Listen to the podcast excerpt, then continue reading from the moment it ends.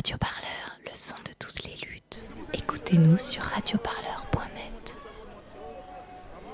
Ce lundi 11 mai, sur l'île Saint-Denis, se tenait aux alentours de 18h30 un rassemblement en protestation contre les violences policières, dont le nombre n'a cessé d'augmenter pendant la période de confinement.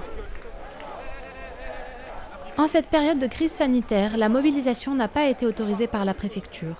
Pourtant, ils étaient environ 300 à répondre à l'appel lancé par des organisations militantes, politiques et syndicales, parmi lesquelles la CGT Solidaire, le NPA ou encore le comité Adama. L'objectif, former une chaîne humaine en respectant la distanciation physique.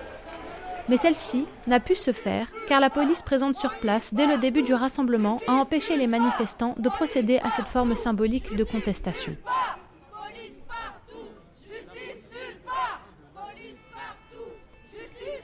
Majid Messaouden, élu au conseil municipal de Saint-Denis et délégué à l'égalité des droits et à la lutte contre les discriminations, a été pris à partie par les forces de l'ordre pour avoir participé à l'organisation de cette protestation. Non, non, non, non, vous n'avez pas le droit de la faire, donc vous, allez la- vous serez verbalisé de toute façon, ça c'est pas un problème. Ouais, ouais. Hein, pour deux infractions. Par lesquels deux Ben, interdiction d'avoir une manifestation de- la- non déclarée et puis 10 personnes de plus. Donc ça fait deux infractions. Bah. Parmi les autres organisateurs, on retrouve Omar Slaouti, militant antiraciste et membre du comité Vérité et Justice pour Alizéry, qui s'exprime sur l'objectif de cette manifestation. C'est la première action depuis le déconfinement. Pendant très longtemps, les quartiers populaires ont été étouffés tout au long de ce confinement avec des morts, des mutilations. Là, c'était de donner de la visibilité, de mettre du son là où il n'y en avait pas, sur ceux et celles qui vivent dans les quartiers populaires et qui morflent tous les jours. Hein, Vous savez, euh, il y a d'abord eu un premier appel qui disait que la révolte des quartiers populaires est légitime, qui a été signée par la CGT, par la Ligue des droits de l'homme, par le collectif du 10 novembre contre l'islamophobie, par plein de collectifs contre les violences policières. Et suite à cet appel très large, très unitaire, le NPA, enfin différentes euh, organisations syndicales, politiques, associatives, il y a eu l'appel à une mobilisation. C'est la première mobilisation depuis le déconfinement.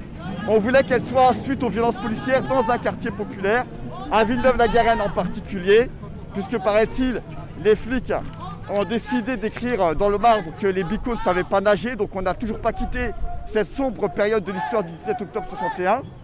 Et on a un ensemble de collectifs, d'associations qui appellent aujourd'hui les mêmes qui étaient signataires pour ainsi dire.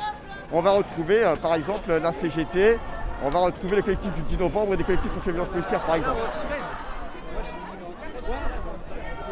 Également présent le comité Adama avec Youssef Brakni et Assa Traoré qui luttent activement pour faire reconnaître les crimes policiers ainsi que les violences restées impunies à l'encontre des populations des banlieues et des quartiers populaires.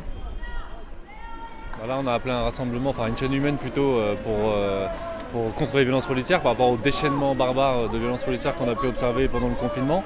C'est important que le premier jour du déconfinement, qu'on marque le coup et qu'on soit vraiment euh, en mode euh, voilà, offensif dès le premier jour et sur cette question-là surtout. Et que la première mobilisation après confinement, que ce soit celle des quartiers populaires. Est-ce que les quartiers populaires là se sont déplacés euh, massivement Ils restent pour le moment un peu à l'écart. Il y a des Ouais. jeunes qui sont là, etc. Il y a, après, il y a beaucoup de gens euh, qui sont venus de l'extérieur, mais c'était aussi l'idée, c'était de ramener des gens de l'extérieur pour venir soutenir les quartiers, faire une, une alliance. Puis à l'image de ce qu'on a fait avec le comité Adama, où les gens venaient à Beaumont-sur-Oise, voilà, c'est pareil, ils viennent euh, ici dans le quartier populaire, et c'est important que ce soit dans ce sens-là aussi, pas toujours à Paris, quoi. Et la preuve, il y a du monde, c'est possible. hein. Moi, ce que j'attends, c'est juste voilà, que la rentrée euh, militante politique euh, se fasse. euh, sur la question des quartiers populaires et la question des violences policières.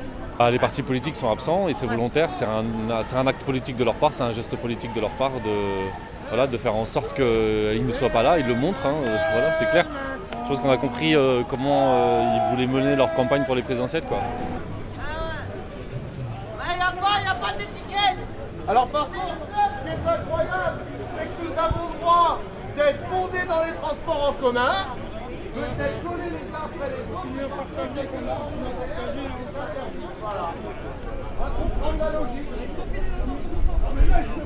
Et je pense que là, les gens ont le temps de regarder et de zoomer et de voir ce qui se passait.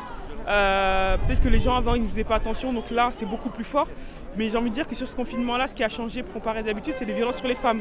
Beaucoup plus de femmes ont été frappées et violentées par ces policiers, mais la violence a toujours été là. Et en fait aujourd'hui c'était juste un, un papier qu'on leur donnait en disant euh, cette attestation, c'est euh, leur ticket pour entrer dans un parc d'attractions euh, pour euh, se faire de la chasse aux personnes des quartiers populaires. Et quand il faut revenir encore à l'histoire, hein, le passeport français a été créé pour l'homme noir, l'esclave noir. On pouvait abattre l'esclave noir quand il n'avait pas sa pièce d'identité.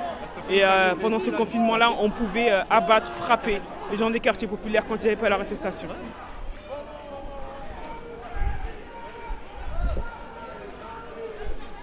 Pendant ce confinement, plusieurs exactions de la part de policiers ont été filmées, notamment celle exposant le jeune Sofiane, livreur chez Amazon, traîné sous un Porsche dans le quartier des Hautes Plaines aux Ulysses pour y être tabassé. La jeune Ramatoulaye, sortie faire ses courses sans son attestation, tasée et frappée devant son jeune fils.